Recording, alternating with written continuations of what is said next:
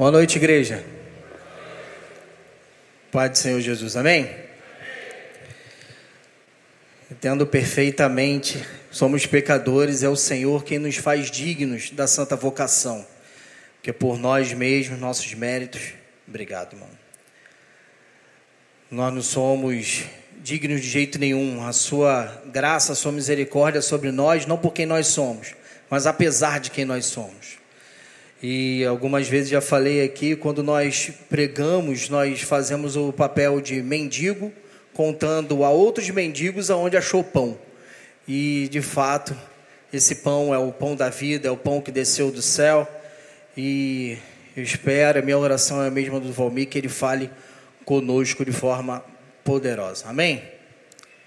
Irmãos, eu tinha um texto em mente, até passei para o Carlinhos esse texto mas entendo-me compungido pelo Espírito, pela sua misericórdia, em mudar o texto dessa pregação, porque uh, toda honra e toda glória é do Senhor, a mensagem é dele, não é nossa, e às vezes isso acontece.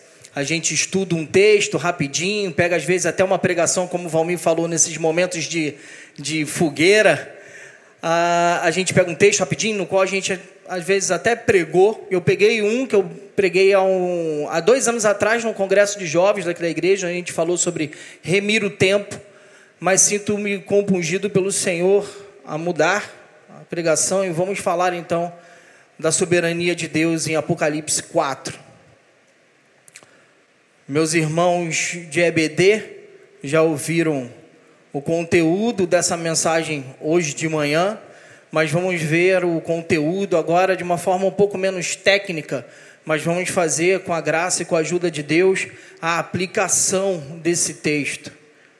A gente começa a ouvir os louvores que falam sobre a soberania de Deus, a gente começa a orar, e quando a gente sente uma certa inquietação, Valmir com certeza sabe o que é isso, a gente entende da parte de Deus que algo tem que ser é, mudado e voltado para a vontade dele, e não para nossa. Então a minha já estava até aberta aqui em Efésios capítulo 5, mas eu peço que você abra lá em Efésios, perdão, Apocalipse capítulo 4, dos versos 1 a 11.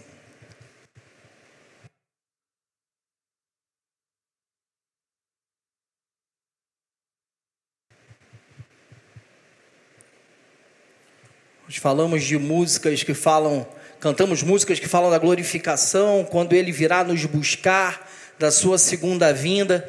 Então vamos ver a palavra do Senhor exposta através dessa visão que o próprio Senhor dá a João do fulgor e do esplendor do nosso Senhor, aquele que governa sobre todos, onde seu trono é o centro do universo. Apocalipse 4, a partir do verso 1, lê o capítulo todo, que são os 11 versos, diz assim: Depois dessas coisas olhei e eis não somente uma porta aberta no céu, como também a primeira voz que ouvi, como de trombeta, ao falar comigo, dizendo: Sobe para aqui, e te mostrarei o que deve acontecer depois dessas coisas. Imediatamente eu me achei em espírito, e eis, e eis armado no céu um trono, e no trono alguém sentado. E esse que se acha sentado é semelhante no aspecto à pedra de jaspe e de sardônio, e ao redor do trono há um arco-íris semelhante no aspecto à esmeralda. Ao redor do trono há também vinte e quatro tronos, e assentados neles vinte e quatro anciãos vestidos de branco, em cujas cabeças estão coroas de ouro. Do trono saem relâmpagos, vozes e trovões, e diante do trono ardem sete tochas de fogo, que são os sete Espíritos de Deus adiante do trono, um como que mar de vidro, semelhante ao cristal, e também no meio do trono e à volta do trono, quatro seres viventes, cheios de olhos por diante e por detrás. O primeiro ser vivente é semelhante a leão, o segundo semelhante ao novilho, o terceiro tem o rosto como de homem, e o quarto ser vivente é semelhante à águia quando está voando. E os quatro seres viventes, tendo cada um deles respectivamente seis asas, estão cheios de olhos ao redor e por dentro. Não tem descanso, nem de dia nem de noite, proclamando: Santo, Santo, Santo é o Senhor Deus, o Todo-Poderoso, aquele que era, que é e há de vir quando esses seres viventes derem glória, honra e ações de graças ao que se encontra sentado no trono, ao que vive pelos séculos dos séculos, os 24 anciãos prostrar-se-ão diante daquele que se encontra sentado no trono, adorarão o que vive pelos séculos dos séculos e depositarão as suas coroas diante do trono, proclamando: Tu és digno, Senhor, e Deus nosso, de receber a glória, a honra e o poder, porque todas as coisas tu criaste. Sim, por causa da tua vontade, vieram a existir e foram criadas. Oremos ao Senhor. Pai querido e amado, peço, Pai, ao Senhor, junto com meus irmãos, o que tenho pedido nas classes de EBD pela manhã. Ajuda-nos a não chegarmos, Senhor, como aqueles que não conhecem a tua palavra, com uma curiosidade frívola e ineficaz, sem sentido, ao livro de Apocalipse. Ajuda-nos, Pai, pois precisamos entender que quando chegamos nessa curiosidade desnecessária, nós perdemos a mensagem do Teu livro, que nos ajuda a sermos consolados na tribulação, a adorarmos aquele que está no trono do universo e a buscarmos santidade. Ajuda-nos a entender a Tua palavra e entender que o Senhor não nos deu, Pai, essas simbologias para simplesmente decifrarmos códigos. Não, o Senhor não é um Deus de confusão. E a própria palavra, Senhor, a primeira palavra desse livro é revelação, ou seja, descortina, Senhor, o entendimento através do Teu Espírito Santo e que Ele ministre aos nossos corações a Tua palavra, para que não venhamos a ter apenas informação, mas principalmente, Senhor, transformação. Ajuda-nos, Senhor, para que em mim não haja nenhum tipo de tendenciosidade nesse texto nem nenhum preceito próprio, mas que seja, Pai, exposto a tua palavra através das tuas lentes, a lente do teu Espírito Santo. É o que eu te peço em nome de Jesus. Amém. E amém. Bom, irmãos, a gente, como eu estava falando de oração, muitas das vezes o povo chega até mesmo com certo temor e tremor diante desse livro que o Senhor Deus nos deixou em favor da sua igreja. João estava preso na ilha de Patmos e tem a revelação do próprio Senhor Jesus, do Senhor Jesus agora glorificado, das coisas que hão de acontecer.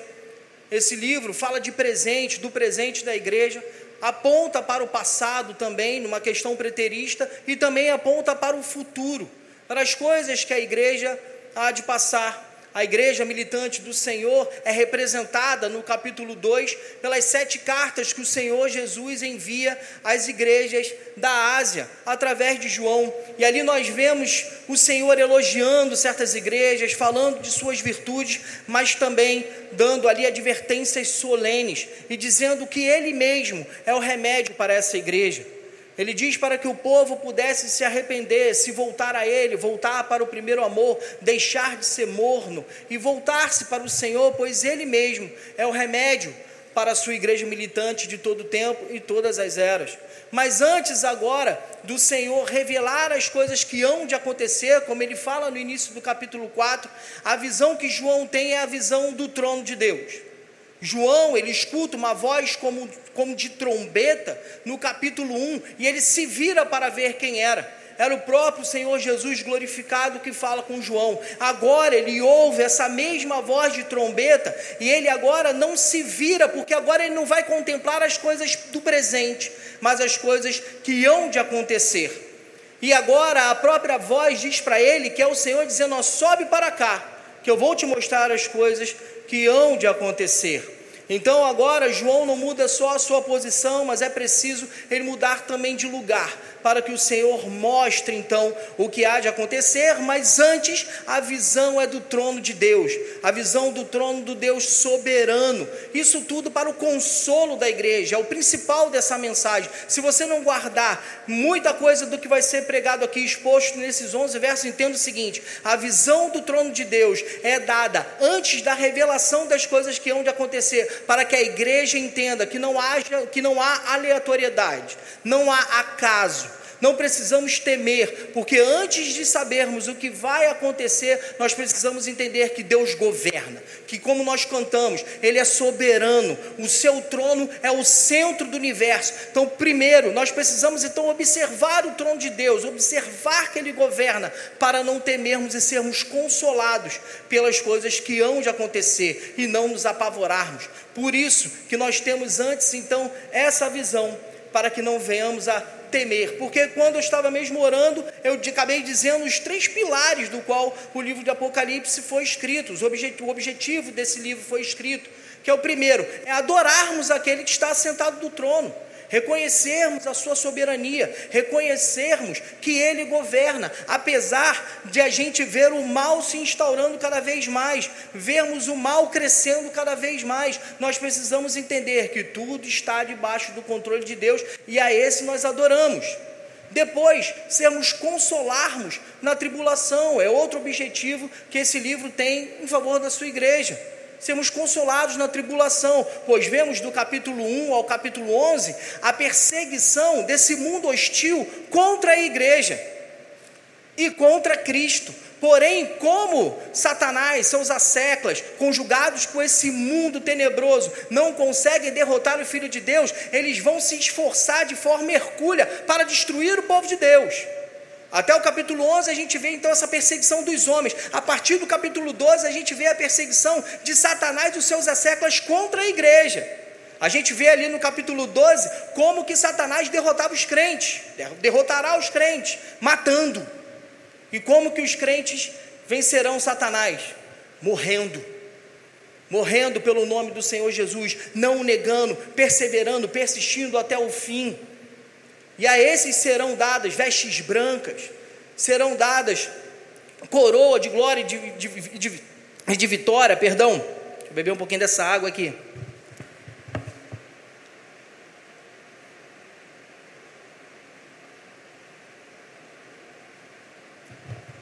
Mas antes de tudo isso ser mostrado, que possamos então olhar para o trono de Deus e entender, apesar de tudo isso, o Senhor reina, governa, e nada sai do seu controle. A Ele o adoremos, a Ele, nele buscamos santidade e nele confiemos. Por isso, então, essa primeira visão do trono de Deus, no capítulo 4, antes de no capítulo 5 nós começarmos a, ver as sete trombetas de Deus, as sete taças da ira de Deus.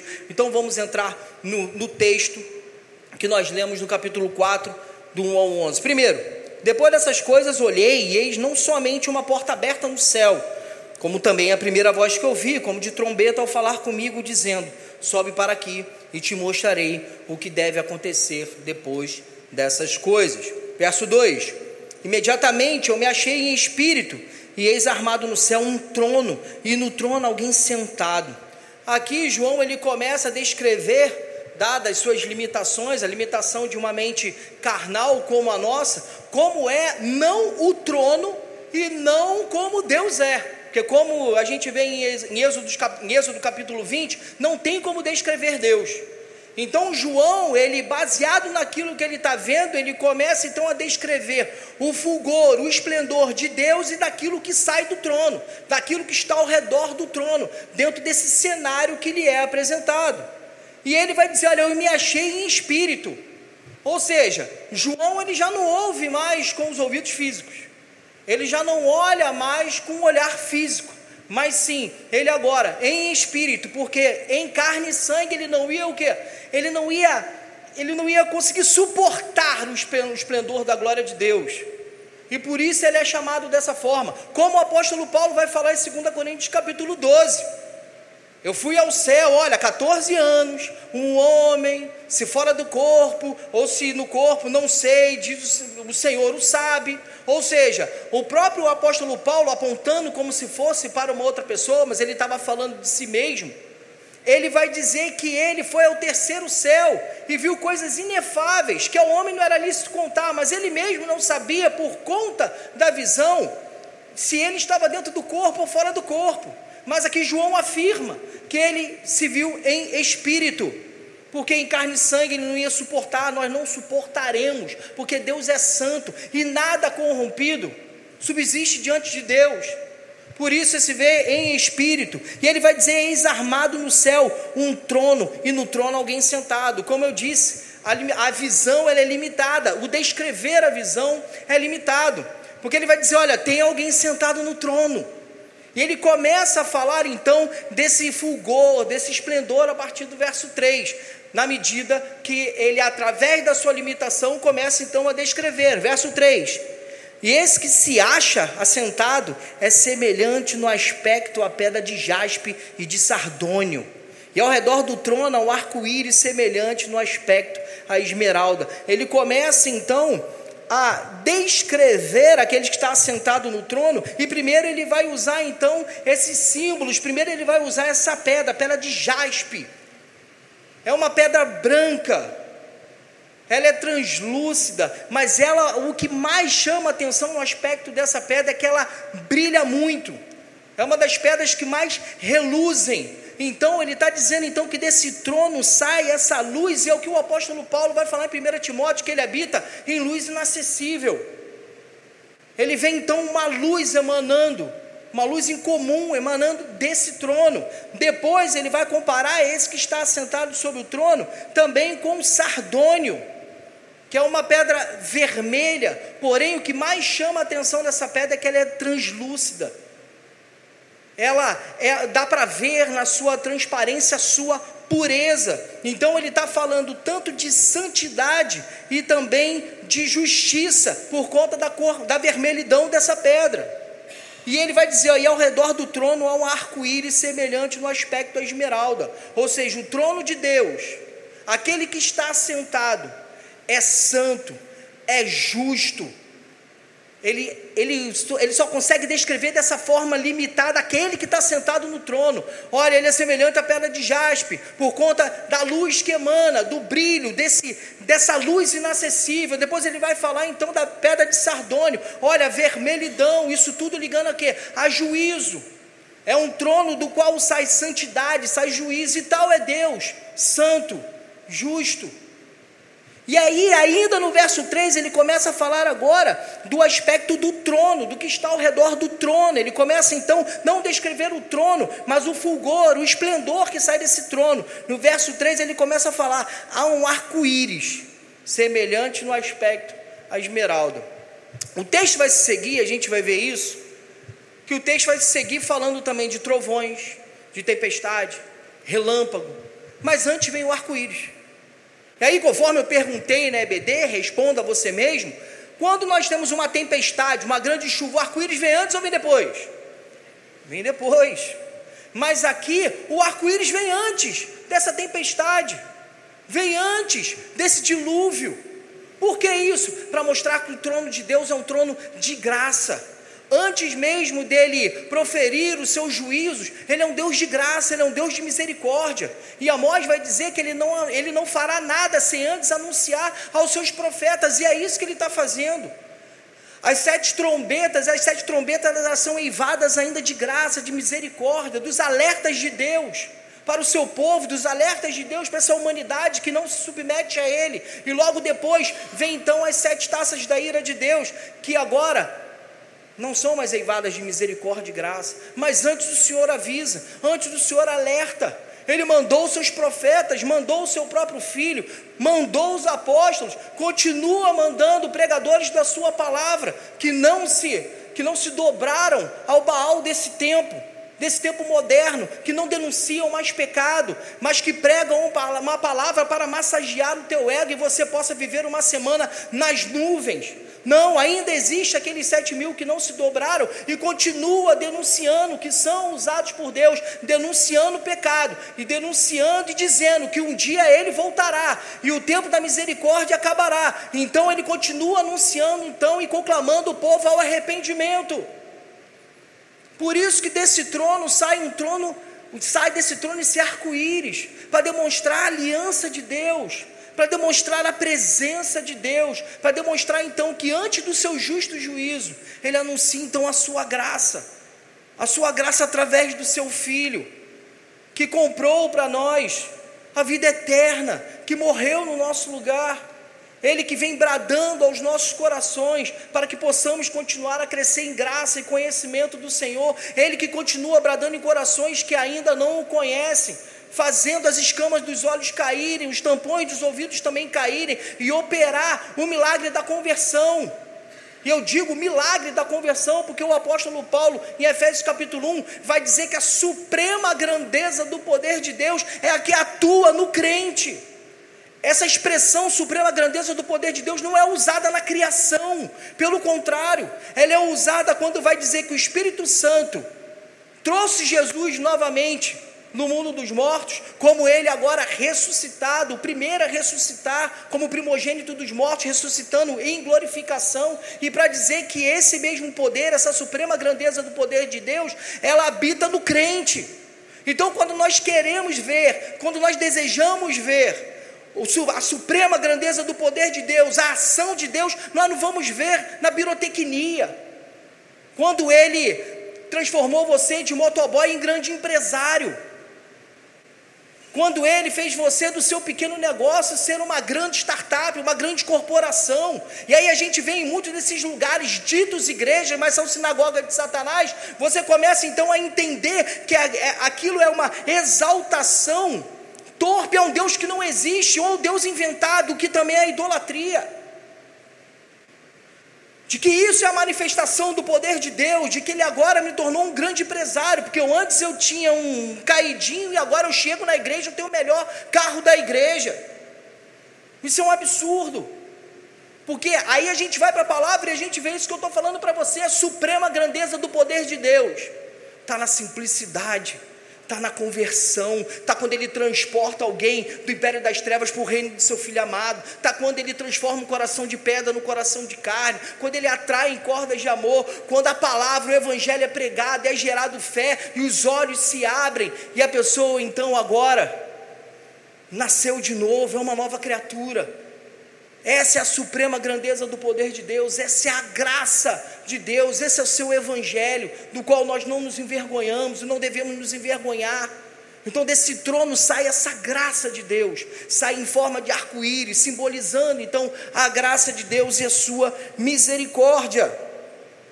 Verso 4: Ao redor do trono há também 24 tronos e assentado neles, vinte e quatro anciãos vestidos de branco, em cujas cabeças estão coroas de ouro.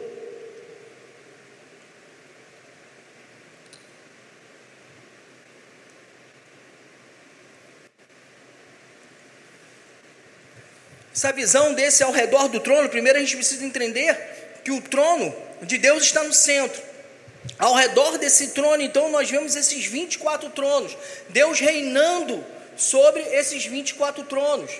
E a maioria dos estudiosos vão dizer que esses tronos, esses 24 tronos, e assentado neles 24 anciãos vestidos de branco, é a igreja do Senhor na sua totalidade. É a igreja do Senhor no Antigo Testamento, a igreja a igreja do Antigo Testamento é a igreja do Novo Testamento, a igreja dos patriarcas é a igreja baseada na doutrina dos apóstolos.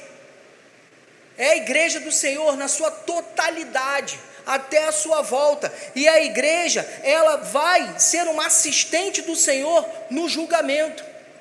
Não só foi dado o privilégio, esse prêmio maravilhoso de Deus de nos salvar, mas de sermos também assistente do Senhor no julgamento, no juízo final, onde Ele julgará todos aqueles que não se dobraram a Ele, que viveram uma vida vã, que viveram uma vida idólatra, imoral a igreja vai participar desse julgamento e será assistente do Senhor. O Senhor reina sobre esses 24 tronos. E nós vemos também que os seus vestidos são vestidos de branco.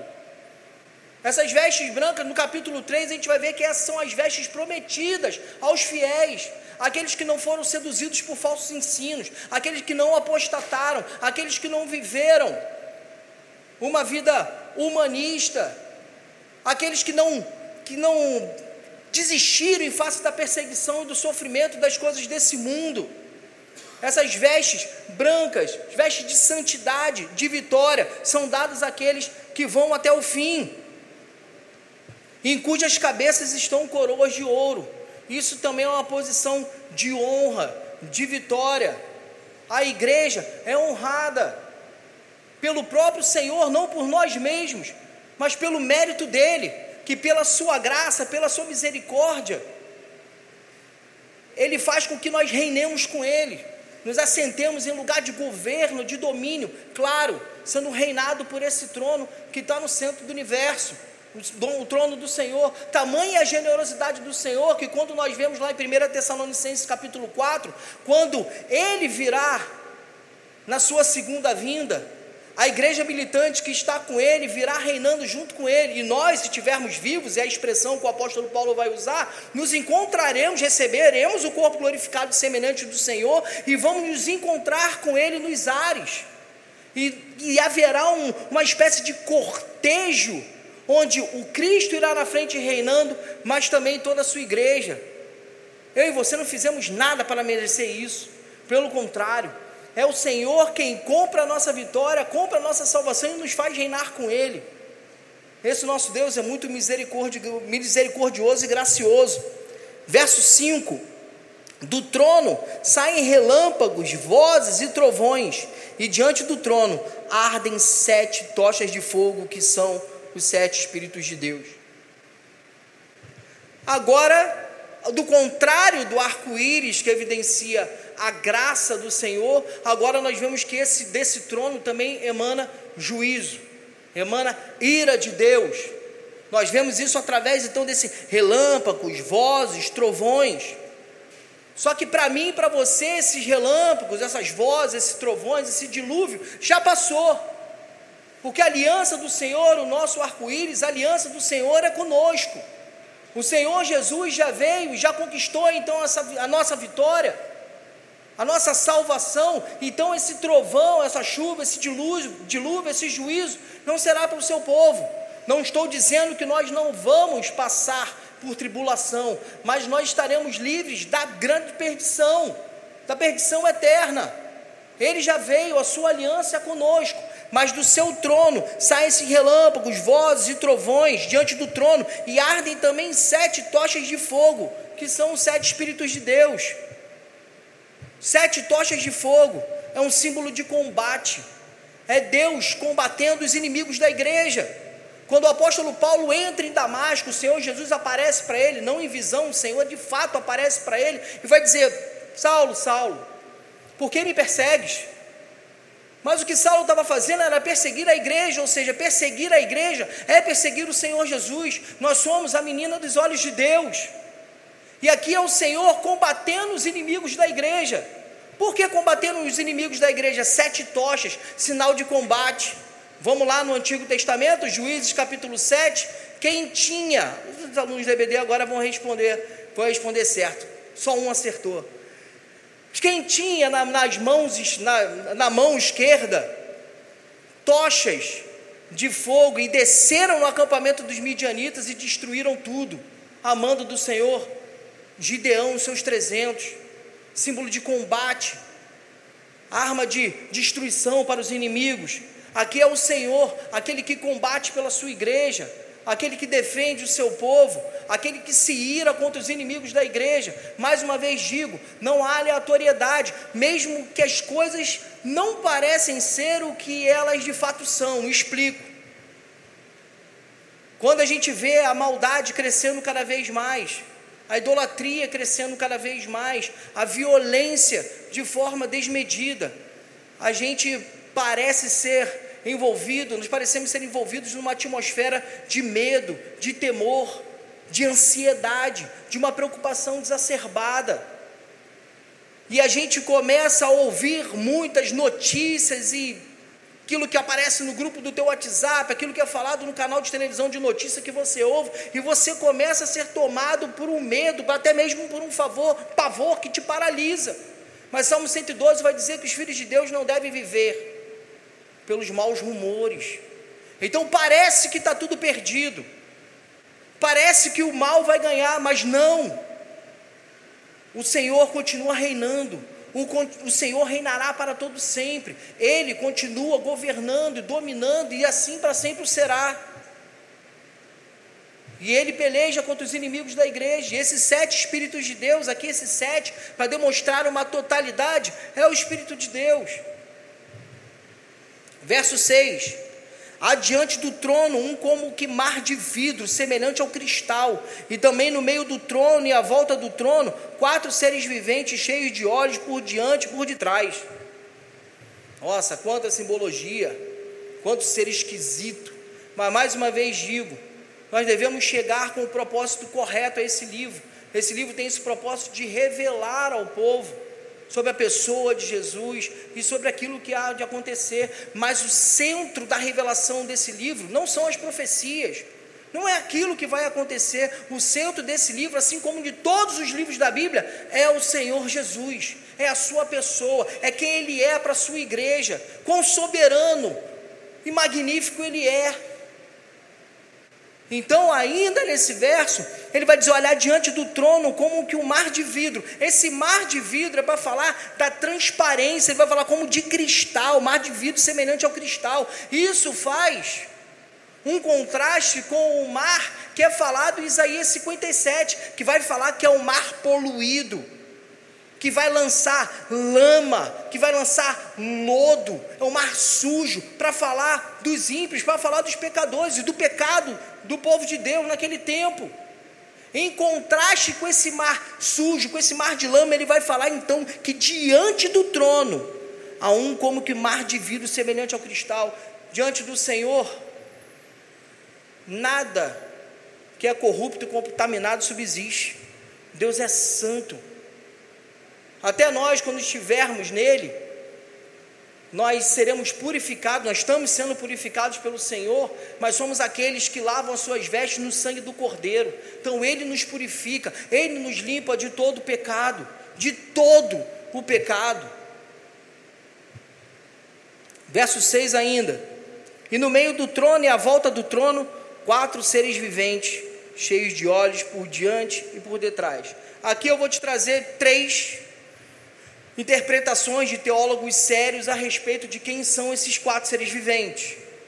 Aqui, por exemplo, a Tur Bloomfield consegue traduzir bem é, a visão de que esses quatro seres viventes, eles são os quatro evangelhos do Senhor. O evangelho de Mateus, Marcos, Lucas e João. Por quê? Vamos ver o verso 7. O primeiro ser vivente é semelhante a leão, o segundo semelhante a novilho, o terceiro tem o rosto como de homem, e o quarto ser vivente é semelhante à águia quando está voando. O Arthur, o Arthur Bloomfield ele vai dizer então que essa representação desses quatro seres viventes são os quatro evangelhos. Para mim, como eu disse hoje na classe, é a representação mais interessante. Mas dentro das três que eu vou te mostrar, essa é a menos considerada. Porque ele vai dizer o seguinte: olha, dos quatro evangelhos, esse que é o leão, ele é o supremo entre os animais, ele é rei. E o evangelho de Mateus, ele foi escrito por Mateus aos judeus para demonstrar o quê? Que Jesus é o Messias, ele é o rei de Israel. Tem um objetivo, escrever aos judeus, mostrar que Jesus, então apontar para que Jesus seja o quê? Para que Jesus é o que? É o rei de Israel. É tanto que é o evangelho que mais tem citações do Antigo Testamento. Está aqui, representado pelo leão. Depois, ele vai dizer que o evangelho de Marcos é o novilho. Novilho, o animal de servidão, um boi.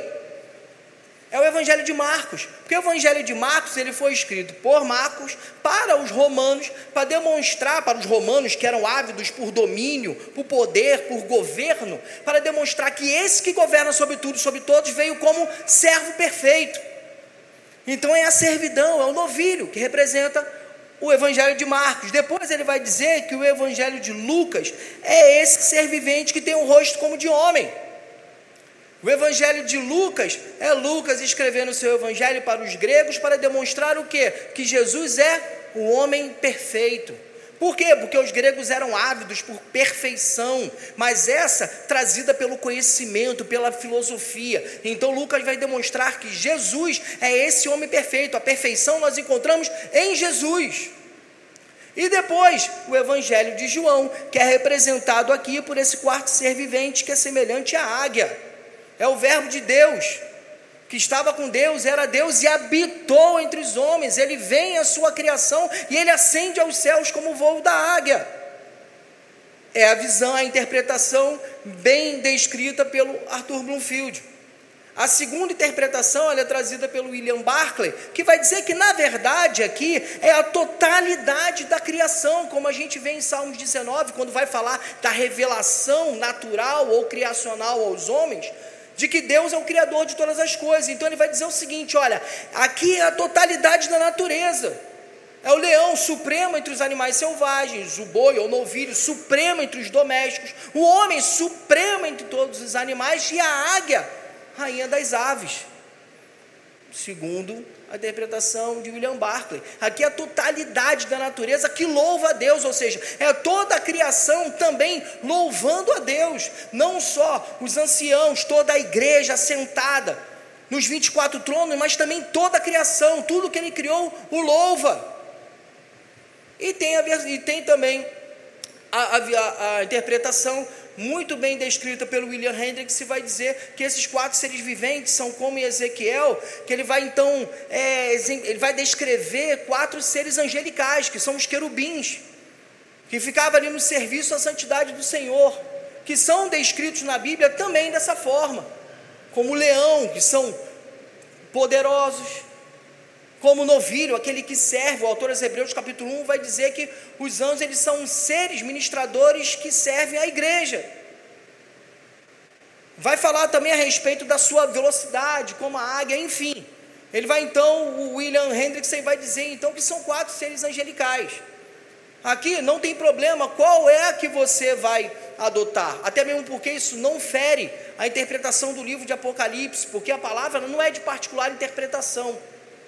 Mas aqui não fere o sentido do texto, não fere o objetivo do livro, não fere a soteriologia, quando nós ou acrescentamos um pilar de salvação, ou então quando tiramos Jesus desse pilar de salvação, isso caracteriza o que é heresia, e não é heresia.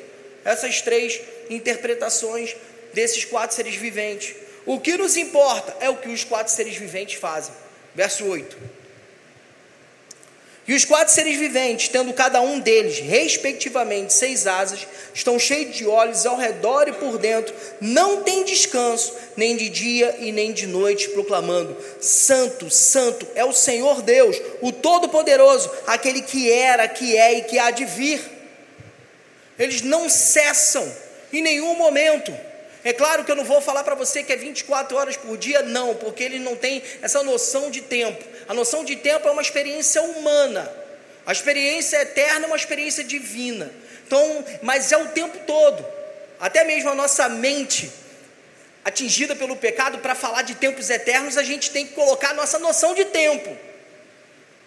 Como por exemplo, Romanos capítulo 8, ele vai falar desde antes dos tempos dos séculos desde os antes dos tempos eternos. Porque a gente tem essa noção por conta do pecado, ela ficou limitada para entender a experiência divina da eternidade. Então a gente não consegue entender. Mas é o tempo todo, eles estão eles não cessam de adorar o Senhor e dizer: Santo, Santo, Santo é o Senhor Deus, o Todo-Poderoso, aquele que era, que é e há de vir. O céu é um lugar de celebração, é o lugar de glorificar aquele que está sentado no trono, é o lugar de louvor. Verso 9.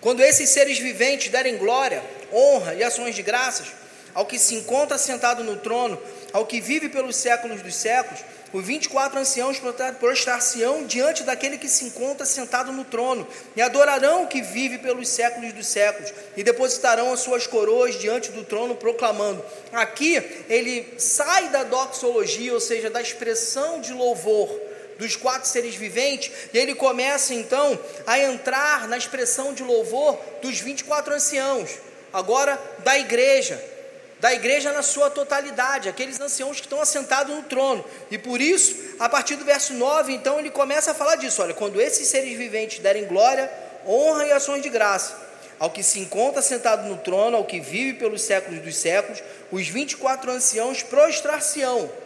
Primeiro, esse prostrar-se-ão é prostrar em submissão. A igreja glorificada e, plena entende e continua entendendo que é submissa a Deus. Nós somos glorificados pelo próprio Senhor. Mais uma vez digo, não através de méritos nossos, mas através do mérito da cruz, do mérito dele na cruz do Calvário. Não porque nós somos, mas apesar de quem nós somos. Somos glorificados. E essa visão da igreja glorificada, obviamente, como ele anuncia no verso 1, ele vai mostrar as coisas que hão de acontecer. Então, essa visão não é da igreja nesse momento, óbvio, não é da, da visão do que se é, mas do que há de ser. Somos nós glorificados com corpo semelhante ao corpo de Cristo, adorando ao Senhor. E aí ele continua dizendo: que se encontra sentado no trono ao que vive pelos séculos dos séculos. 10. Os 24 anciãos prostrar-se-ão diante daquele que se encontra sentado no trono e adorarão o que vive pelos séculos dos séculos. Ou seja, o objeto da adoração da igreja é Cristo. É o que nós fazemos todos os dias. Devemos ser encontrados como verdadeiros adoradores que o adoram em espírito e em verdade, e o objeto da nossa adoração é Ele. Assim como o objeto da nossa fé é Ele mas há no tempo presente alguns ídolos que concorrem em nosso coração. Nós temos essa visão da igreja que há de ser, mas nós precisamos entender que isso é um reflexo da nossa vida que vivemos hoje. Será que de fato temos vivido essa adoração, esse prelúdio de adoração na terra dos viventes? Quantos são os ídolos que concorrem com o nosso coração? Valmir falou hoje aqui de manhã a respeito de casamento. Quantos casamentos não estão sendo atingidos com os ídolos contemporâneos que estão no seu telefone? As conversas de WhatsApp, o TikTok, o Instagram.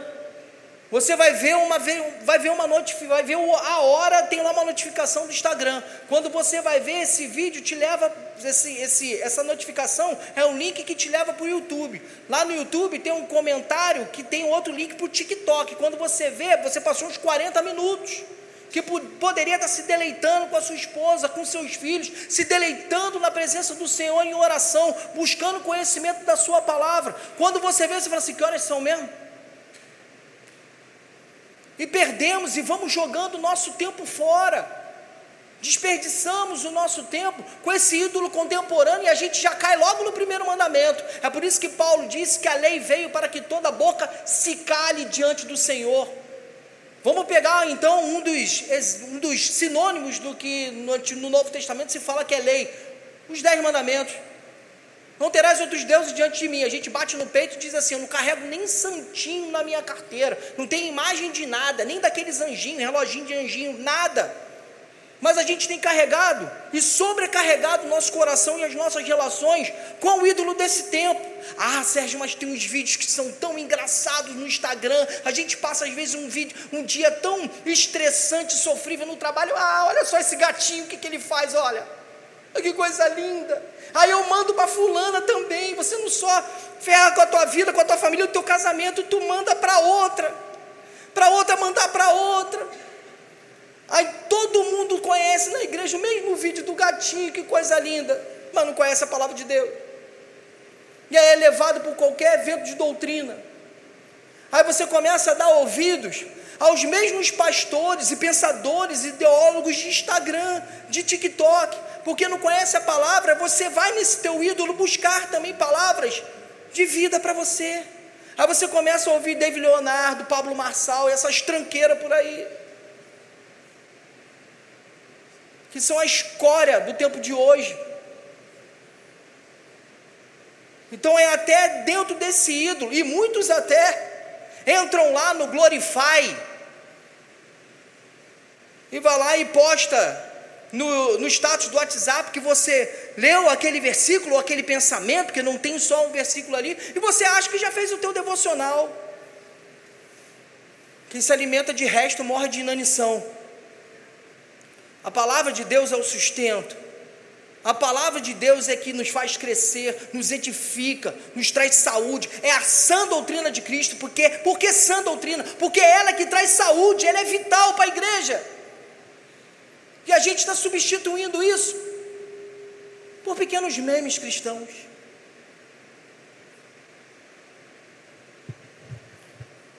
Verso 10: E os 24 anciãos prostrar-se-ão diante daquele que se encontra sentado no trono, adorarão os que vivem pelos séculos dos séculos e depositarão as suas coroas diante do trono. Depositarão as suas coroas. A igreja do Senhor entende que não é digna. Quando Paulo vai dizer em uma de suas cartas, ele vai dizer que nós devemos viver dignos da santa vocação da qual nós fomos chamados. A gente entende pelo contexto que é o próprio Senhor que nos torna digno, que nos faz viver nessa santa vocação.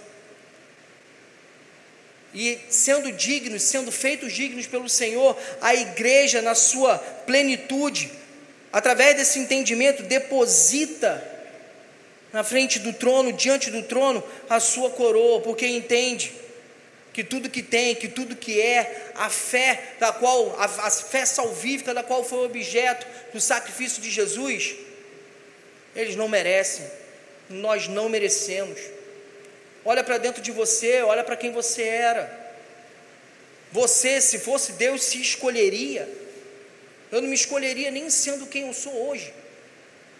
A gente estava falando na reunião, na reunião de PGs a respeito também de casamento. E aí, não vou falar, mas também não tem nada demais. Um dos que estavam ali disseram o seguinte: Olha, eu tenho muito mais problema do que a minha esposa tem. Ou seja, eu, na verdade, eu sou honrado. Eu me sinto honrado pela minha esposa porque eu sei o quão difícil eu sou. Valmir que falou de manhã também, imagina me aturar. Eu digo a mesma coisa. Na hora ali no banco, falei assim: é, imagina me aturar. Então, de fato, dona Gabriela está de parabéns. Então eu mesmo não me não escolheria. Então nós entendemos que tudo que nós temos, somos, a salvação pertence a Ele, a conquista é toda dele. Então por isso a igreja deposita aos pés do Senhor a sua coroa e prostrados. E agora rompe em louvor no verso 11. Tu és digno, Senhor. Entendendo que não és digno, que não é digno, ele vai dizer: "Olha, tu és digno, Senhor, e Deus nosso" de receber a glória, a honra e o poder, porque todas as coisas tu criaste, sim, por causa da tua vontade vieram a existir e foram criadas. O que a gente tem cantado e o que cantamos hoje em especial, diversas músicas que falam da volta do Senhor, é um prelúdio do que nós vamos viver na eternidade. Então, que sejamos consolados por essa palavra porque essa visão do trono, da graça, da misericórdia, dos juízos, de santidade, e daquele que está sentado no trono, que é soberano e governa sobre tudo, sobre todos, é para nos consolar, porque tempos ruins virão. As estratégias do maligno em diversas partes do mundo são diferentes.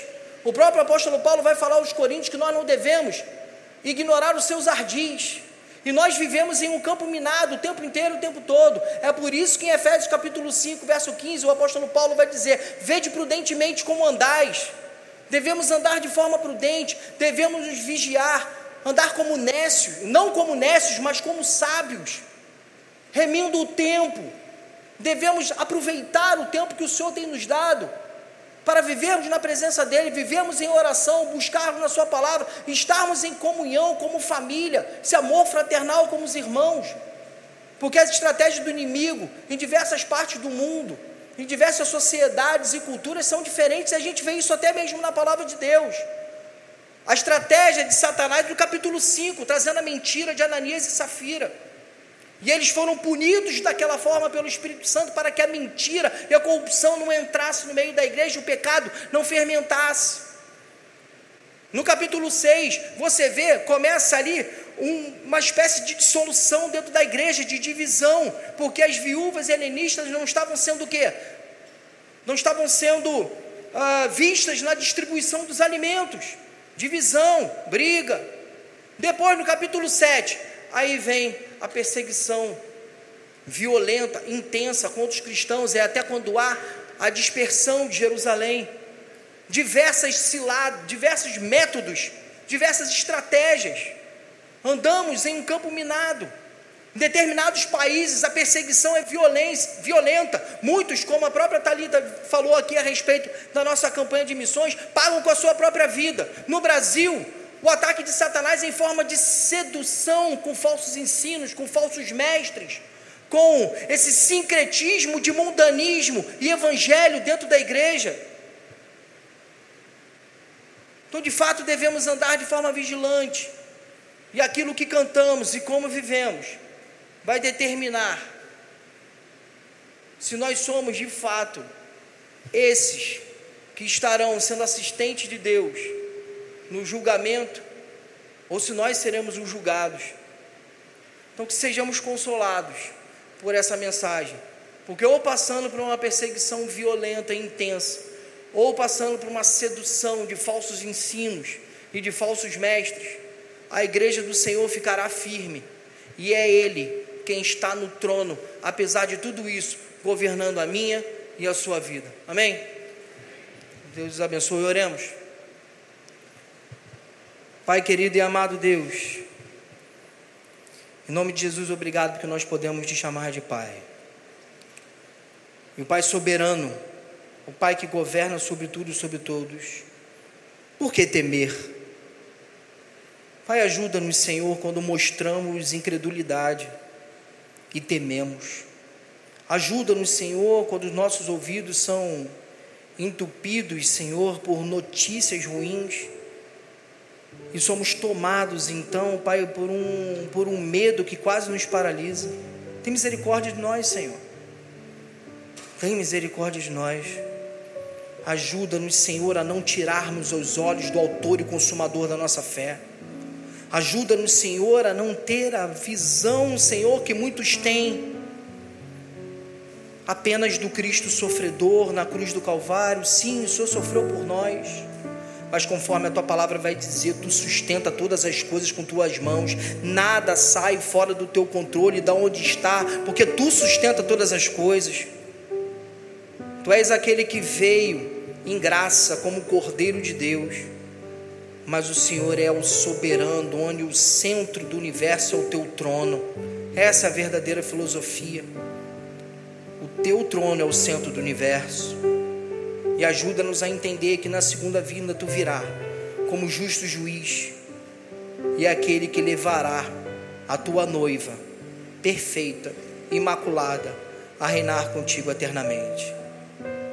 Nós te agradecemos, porque tu és digno, não nós. Obrigado por tudo, em nome de Jesus. Amém. Amém.